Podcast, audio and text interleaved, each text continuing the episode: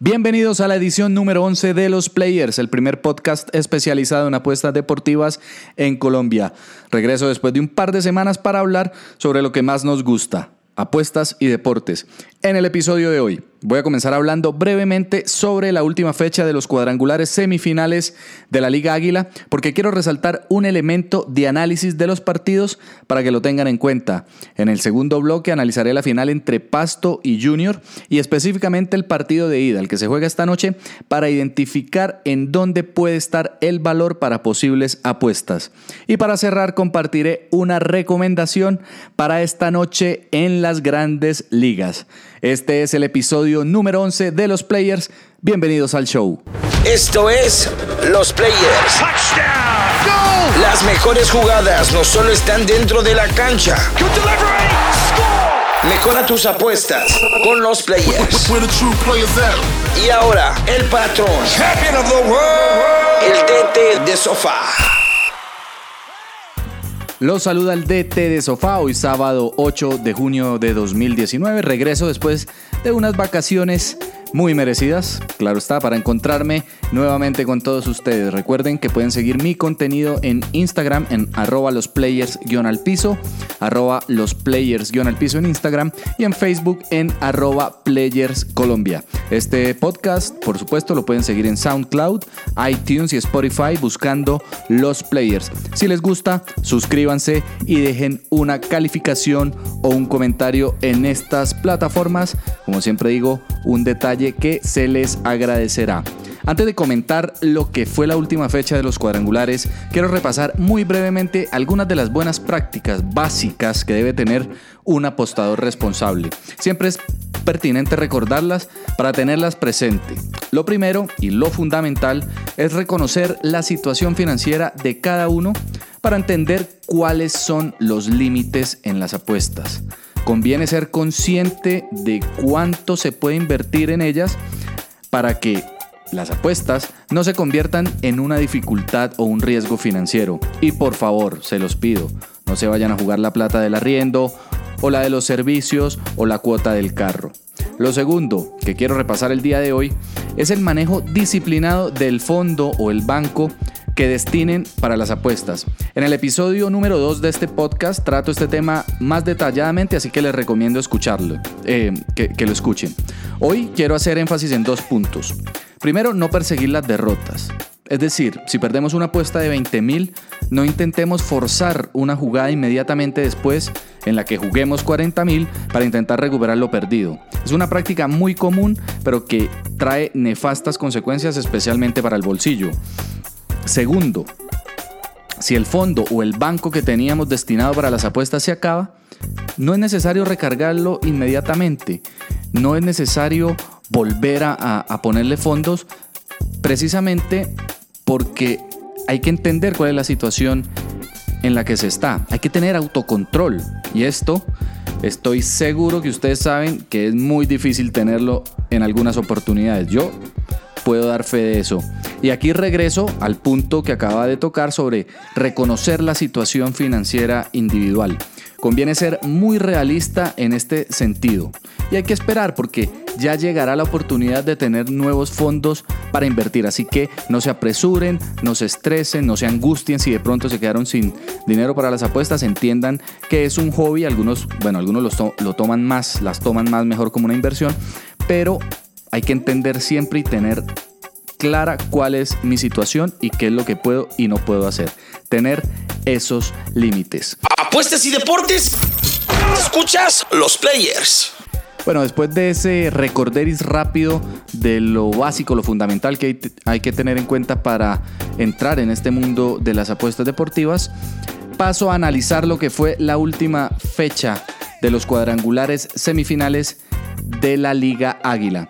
La reflexión que les quiero dejar en este punto es que conviene, es importante incluir una mirada al estado anímico de los equipos o los jugadores, en el caso de los deportes individuales, dentro del análisis previo. Miremos, Nacional, América, Unión Magdalena y Cali llegaron sin opciones de clasificar. Y esto se vio reflejado de entrada en casi todos los partidos. Tres de ellos terminaron perdiendo el primer tiempo. Nacional incluso por un largo 3 a 1 frente a Junior. Y América, sí, América, ni siquiera pateó al arco. Ahora, lo que pasó después con Millonarios fue, digamos, la excepción que confirma la regla. Pero todo fue por culpa de Millonarios, no se confundan. El equipo se puso demasiado nervioso, perdió la claridad y América con dos goles en jugadas de tiro libre además, casi sin quererlo, terminó ganando el partido. Pero esto fue más una pérdida de millos que una virtud per se de América. Después, si le preguntan a la Unión, mejor ni hubiera salido a jugar el partido, fue totalmente superado por el Pasto, Nacional algo parecido, aunque al final el nerviosismo de Junior, el tener que estar eh, conociendo el resultado en Cali mm, y la calidad de nómina también de Nacional casi hacen que el partido termine empatado, ¿no? Estuvo cerca Nacional de empatarlo. Junior en los últimos 15 minutos hizo una práctica de tiro hacia la tribuna, querían que el partido se acabara.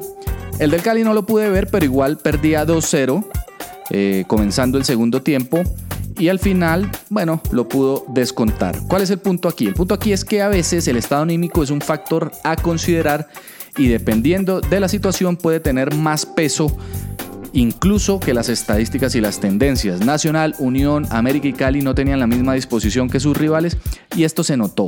Los equipos pueden intentarlo por un tiempo, bueno, uno lo esperaría porque al final son profesionales, pero la pregunta es hasta qué punto darán la pelea estando eliminados y sin tener ningún objetivo por competir o para competir, para lograr.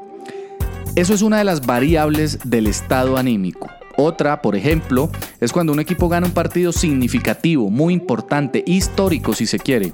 Esa energía que se gastó, esa explosión de júbilo al final, puede dejar, puede dejar a los jugadores en un estado de euforia y en un estado que es a veces difícil de superar, difícil de despejar de la mente. También pasa lo mismo cuando se sufre una derrota muy dura, muy dolorosa.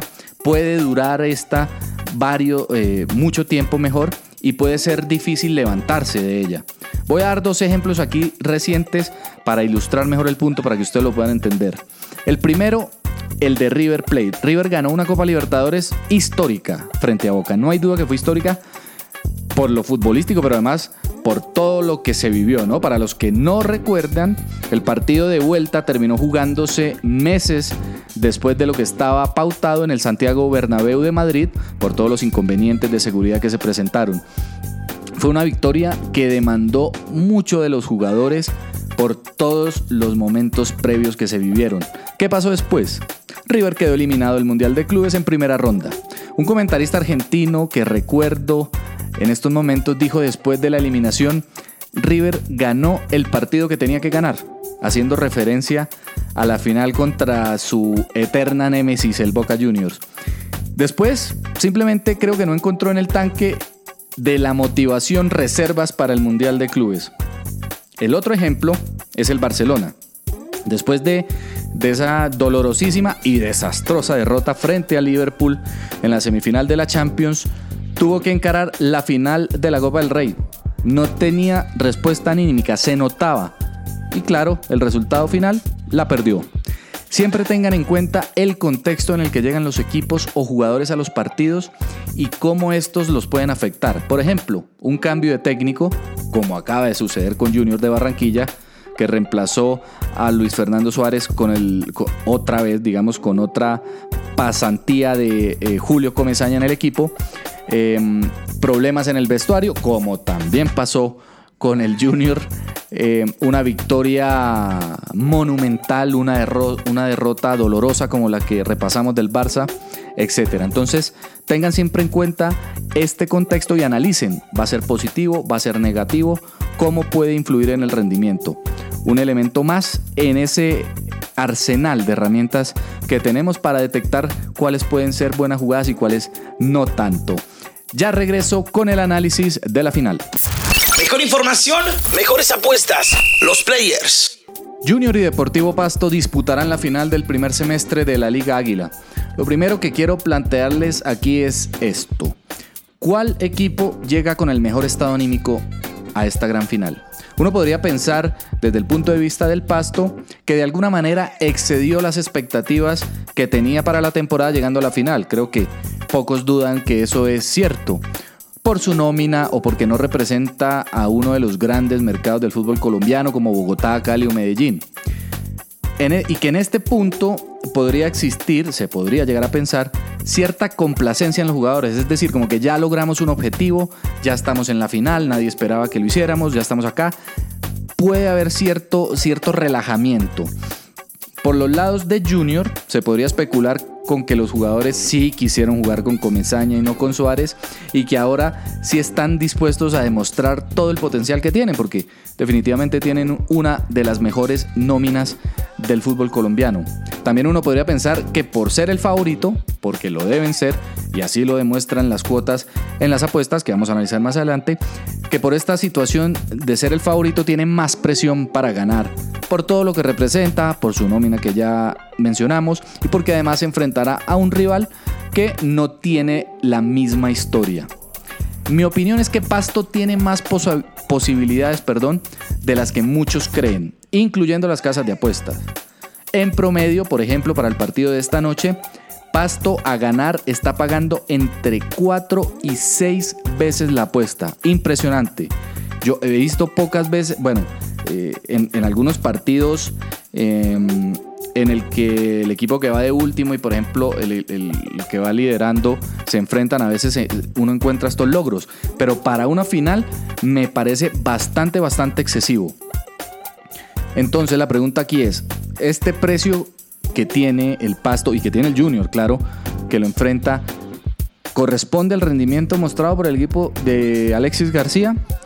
Yo creo que no. Pasto es un equipo muy ordenado, especialmente defendiendo. Por ejemplo, en los cuadrangulares, en seis partidos recibió solo tres goles. Y de visitante, solo perdió 1-0 frente a Millos. Junior por su parte solo ganó, curiosamente, solo ganó un partido de local en, la fase previa y la clasificación a la final la, logró básicamente fuera del Metropolitano. La apuesta de Pasto a ganar ahora, pues no me parece tampoco que sea la más conveniente, aunque bueno, la cuota es bastante atractiva y, me, y repito, me parece que está un poco desfasada con respecto a, lo, a la realidad de los equipos. Para este primer partido de la final, estoy mirando la doble oportunidad con Pasto y a la baja o al menos del total de goles. La, baja del total eh, de 2.5, digamos que es el estándar de las casas de apuesta, está bajo, no está pagando tanto, está más o menos en 1.50, menos 150. Mm, pero encontré una jugada que me parece bastante interesante, la ofrece Wplay en los mercados combinados y es la de pasto doble oportunidad combinada con, mm, combinado con menos de 3.5 goles. Esto es un, digamos, un parlay de partido que les aconsejo, revísenlos porque presentan una muy buena opción para los apostadores. Entonces, la jugada es pasto doble oportunidad, es decir, pasto eh, gana o empata, y menos de 3.5 goles a una cuota muy atractiva de 2.90 o más 190. Recuerden que aquí se tienen que dar las dos eh, proposiciones para que la jugada sea ganadora. Como siempre, el consejo que les doy es que revisen varias casas de apuestas y encuentren la mejor cuota para la jugada que quieren hacer. Así de sencillo. Regreso para cerrar el programa con dos recomendaciones, perdón, con una recomendación para el béisbol de las grandes ligas. Apuestas y deportes. Escuchas los players. Acción de las grandes ligas esta noche. Vamos al estadio de los Mets de Nueva York. El horario del juego 7 y 15 de la noche hora del este de los Estados Unidos, es decir, 6 y cuarto de Colombia, hora de Colombia. Eh, el enfrentamiento de lanzadores, Steven Matz, zurdo de los Mets, contra John Gray, derecho de los eh, rookies de Colorado. Eh, los rookies, eh, los Rockies, perdón, traen una racha interesante de 8 ganados y 2 perdidos. Los Mets, por su parte, 4 perdidos, 4 ganados y 6 perdidos de los últimos 10. Aquí la jugada va a ser New York Mets a ganar, partido completo, en menos 119. Esta cuota es la mejor cuota eh, que pude encontrar, la ofrece W Play. El racionamiento es, es simple. Mats es un gran lanzador en casa de local. Su diferencia cuando lanza por fuera es eh, bastante notable, pero en casa ha estado muy sólido en las últimas aperturas y creo que es una buena oportunidad y un buen precio para apoyarlo. John Gray, su contraparte, em, es un lanzador que tiene muy buen material.